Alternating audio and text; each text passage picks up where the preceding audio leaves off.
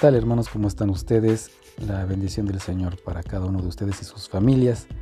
Esta grabación está hecha para reforzar o repasar el tema que vimos el día de hoy, que es el tema 1, fundamentos. De los fundamentos estamos viendo como inicio la revelación general de Dios. Y quiero platicarles que el estudio grupal lo vamos a hacer cada semana, los días jueves, eh, a las 9 de la noche, mientras que el Señor nos lo permita y las circunstancias también se puedan dar. Tendrá una duración de 40 minutos totales. Eh, y por ello buscaremos que sea lo más provechoso posible. Por eso les queremos solicitar que seamos puntuales para poder aprovechar desde el minuto 1 que nos ofrece la plataforma de Zoom. Les vamos a estar enviando la liga para que ustedes la tengan a la mano. Ya formamos un grupo de difusión y ahí esa lista de difusión les van a ir llegando la información. Difusión en WhatsApp, perdón. Bueno, pues el propósito general de este grupo de estudio es que revisemos los fundamentos de nuestra fe para que podamos, uno, ya sea fortalecer, podamos establecer o podamos corregir las doctrinas cristianas que nosotros profesamos. Es decir, si alguna doctrina no está muy firme, la vamos a fortalecer. Si no existe ese principio bíblico en nuestra doctrina, lo vamos a establecer. Si tiene una variación que no es bíblica, la vamos a corregir. Y e incluso si no es bíblica y va en contra de lo que enseña la escritura, vamos a erradicarla. Es probable que esas bases de repente no estén bien cimentadas o que no tengamos esas bases sólidas o que de, o que de plano eh, todavía no hayamos adquirido alguna base que es necesaria para nuestra fe y por eso lo vamos a ir revisando semana tras semana. ¿Con qué objetivo? ¿Nada más tener más conocimiento? No. En primera de Pedro 3.15 tenemos esta cita bíblica. Voy a leer las citas bíblicas en la versión la Biblia de las Américas. Dice, Primera de Pedro 3:15, sino santifiquen a Cristo como Señor en sus corazones, estando siempre preparados para presentar defensa ante todo el que les demande razón de la esperanza que hay en ustedes. Repetimos la cita bíblica, estando siempre preparados en cualquier momento, en cualquier circunstancia, en cualquier lugar. ¿Para qué vamos a estar preparados? Dice, para presentar defensa. ¿Ante quién? Ante todo el que nos demande razón. ¿De qué? De la esperanza que hay en nosotros. Tenemos que estar preparados para presentar defensa para cualquier persona que nos pregunte por qué creemos lo que creemos. A veces nosotros podemos ver que nos hemos equivocado al leer la escritura, al enfrentarnos a la palabra, porque de alguna manera hemos creído que la Biblia va a hablar, nos va a hablar acerca de nosotros. He escuchado en más de una ocasión que las personas dicen que la Biblia es una carta de amor de Dios hacia nosotros. No es del todo correcto. La Biblia nos revela quién es Dios y también nos revela su gloria. Y hablamos de Dios no solamente como el Padre, sino también como el Hijo y también como el Espíritu Santo, las tres personas de la deidad o la Trinidad. Bueno, pues entonces esta intención es que eh, tengamos nosotros en claro que lo que vamos a hacer nosotros al exponernos a la escritura es tener mayor conocimiento de Dios. ¿Por qué conocer más a Dios? ¿Por qué no buscar en la Biblia la solución a nuestros problemas físicos, anímicos o espirituales? Porque el Señor Jesucristo lo deja escrito de esta manera en Juan capítulo 17 versículo 3 y dice, y esta es la vida eterna, que te conozcan a ti, el único Dios verdadero, y a Jesucristo, a quien tú has enviado. La vida eterna no es vivir para siempre. La vida eterna es conocer al Padre y al Hijo. Y por eso nosotros vamos a buscar la manera de conocer más a nuestro Dios. ¿Cómo podemos nosotros conocer a Dios? ¿Se puede conocer a Dios? Desde el principio de la humanidad han existido diferentes preguntas derivadas de las inquietudes que la gente presenta. Nosotros, que somos personas que creemos que Dios existe, que somos llamados teístas porque tenemos la idea, la creencia, la fe de que Dios es y que Dios se comunica, entonces por eso nosotros nos vamos a brincar toda esta primera etapa acerca de justificar nuestra fe, el por qué creemos que Dios existe, que Dios es, que Dios está. Esa parte ya la tenemos nosotros sembrada en nuestro corazón y vamos a empezar con la parte como nos dice Juan 17.3, conocer a Dios, conocer a Jesucristo. Para conocer a Dios, la única manera en que nosotros podemos conocerlo es que Él se muestre a nosotros. ¿Por qué? Porque Dios, como lo hemos leído, es santo, santo, santo, que significa que tiene una esencia, una naturaleza completamente diferente a cualquier otra cosa que se pueda ver, estudiar o conocer. No hay manera que nosotros podamos descifrar, ver o conocer a Dios desde nuestros sentidos o desde nuestras percepciones o con las herramientas con las cuales nosotros contamos.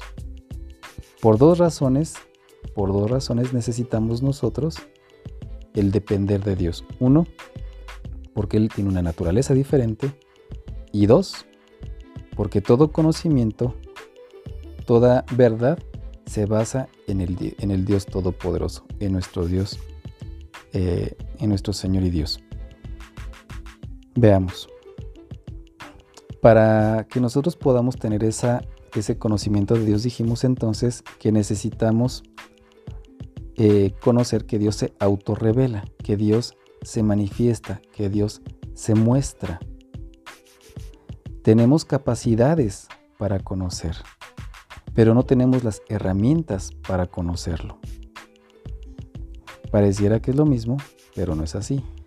Pongamos un ejemplo nuestro sistema de la vista, aun cuando esté al 100% y tengamos una excelente visión y podamos distinguir colores y podamos ver en diferentes planos y aún incluso podemos distinguir bien que está en tercera dimensión y que es plano, si nosotros entramos a un cuarto con cosas maravillosas, pero la luz está apagada y todo está oscurecido, no podemos percibir absolutamente nada a pesar de que nuestros sentidos estén al 100% bien.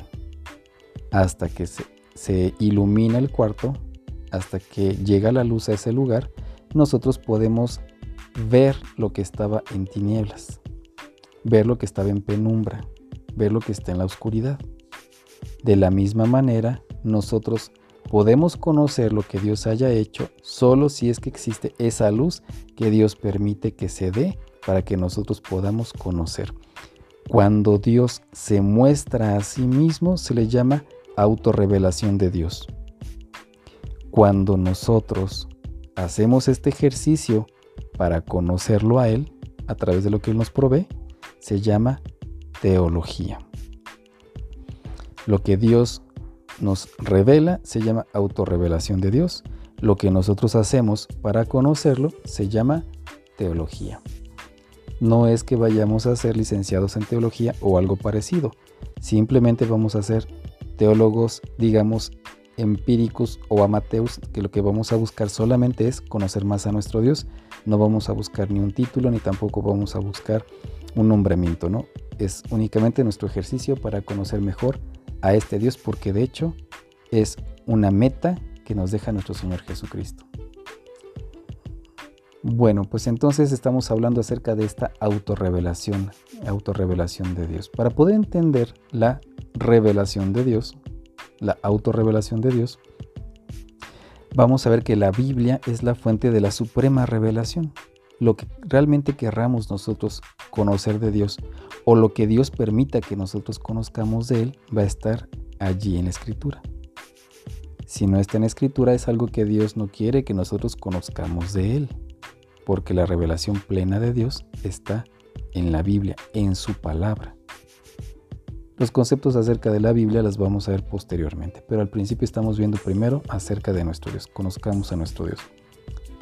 Entonces la revelación suprema está en la escritura, pero no es la única revelación. No todo el mundo tiene acceso a la palabra de Dios. Hombres de la antigüedad no conocieron el Nuevo Testamento, hombres incluso que no eran israelitas no conocieron absolutamente nada de la Biblia hombres en la actualidad no han escuchado nada del Evangelio y es probable que perezcan sin haber escuchado el Evangelio. Por eso también Dios provee para todo el mundo la autorrevelación que se llama revelación eh, general. La revelación general. Esta revelación general es tanto para todo el mundo como también aparte tiene un contenido general. No es específica, es general. Y es lo que ahorita vamos a desarrollar. La revelación de Dios, eh, la revelación general, se muestra a través de la naturaleza. ¿Cómo es esto? Leamos en eh, Salmos 19, capítulo 19. Dice aquí Salmos 19, los cielos proclaman la gloria de Dios y la expansión anuncia la obra de sus manos. Un día transmite el mensaje otro día y una noche a la otra noche revela sabiduría. No hay mensaje, no hay palabras, no se oye su voz. Mas por toda la tierra salió su voz y hasta los confines del mundo sus palabras. En ellos puso una tienda para el sol y continúa después del Salmo.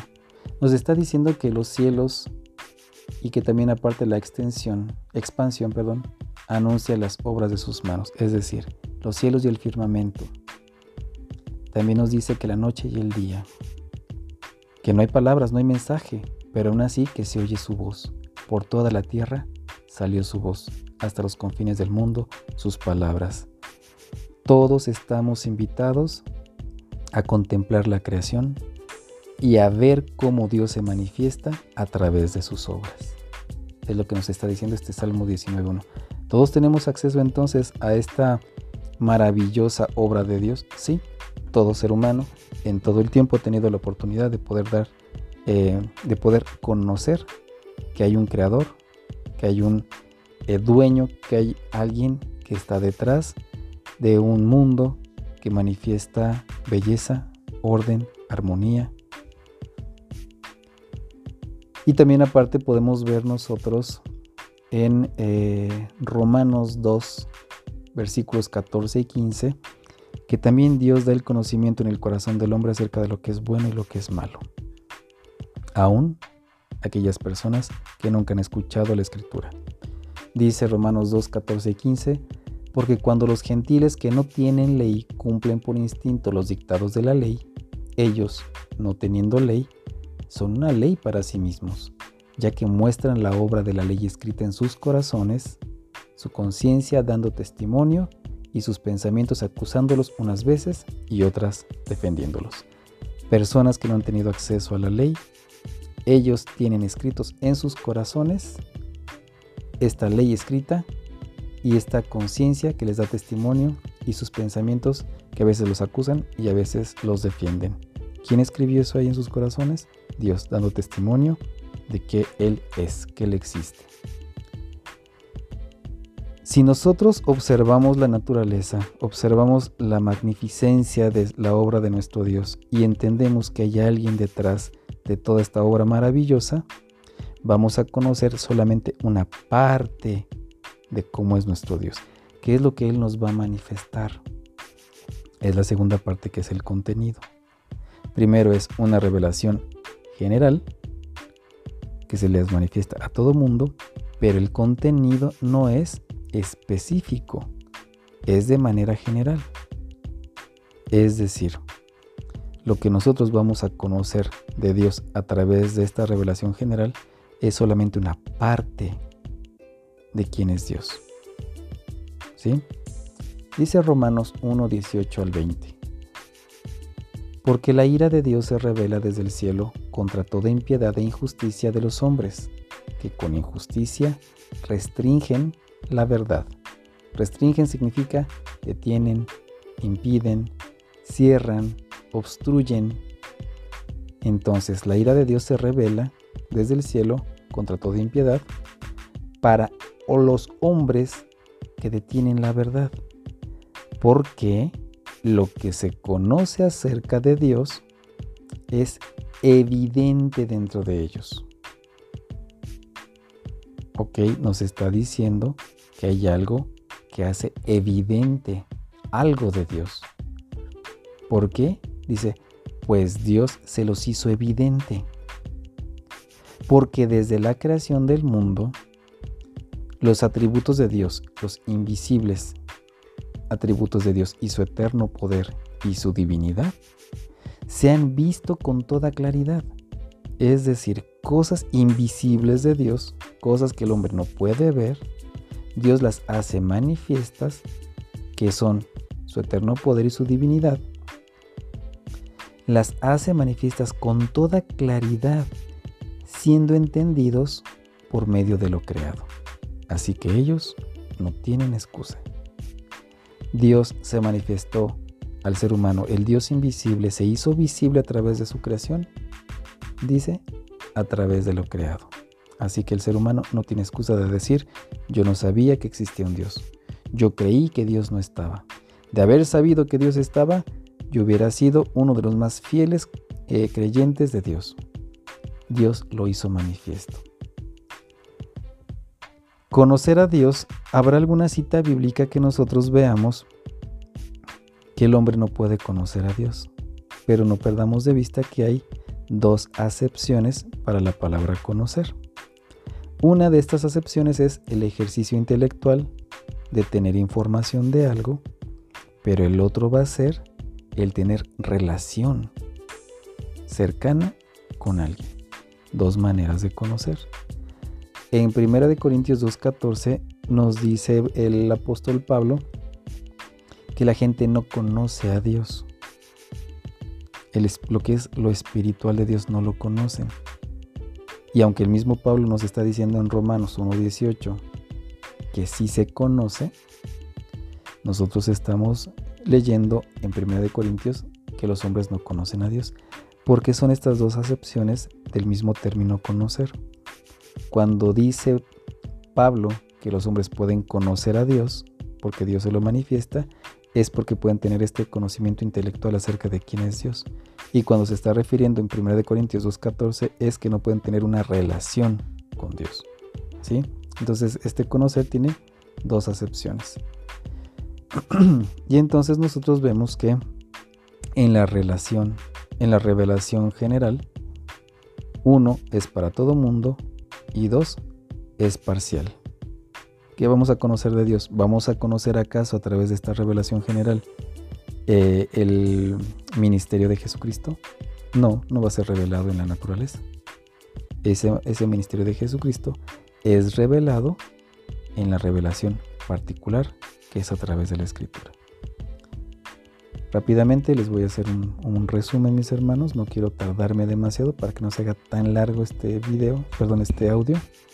Y es primero, el punto número uno, el propósito de este grupo de estudio es estar listos y preparados en cualquier momento para dar testimonio razonable de la fe que tenemos nosotros para esperar lo que esperamos. Cualquiera que nos pregunte, nosotros tenemos que estar listos para poder contestar eh, por qué creemos lo que creemos. Punto 2. Para poder estar preparados necesitamos revisar qué es lo que creemos y por qué creemos lo que creemos. Encontraremos quizá doctrinas que no van ahí. Encontraremos quizá doctrinas que les hace falta reforzar. encontraremos quizá que hay huecos que todavía no son establecidos con la doctrina correcta. Entonces vamos a revisarlo para que a través de lo que vayamos aprendiendo en la escritura, nosotros vayamos o corrigiendo o estableciendo o incluso quitando si es que hay una doctrina que no debe de ir ahí. ¿sí? Eh, tercero, la fuente de información de manera general de Dios, de la revelación general de Dios, es a través de la naturaleza. La fuente de revelación de Dios de manera particular es la Biblia y eso lo vamos a ver la siguiente semana. El tema de la Biblia es principalmente Dios y Dios nos está invitando a conocerlo. Juan 17.3. La vida eterna es conocer al Padre y conocer a Jesucristo. Si tienen algún comentario, mis hermanos, con muchísimo gusto podemos recibir sus mensajitos en WhatsApp. Y primeramente Dios, nos vemos la siguiente reunión. Que Dios les bendiga.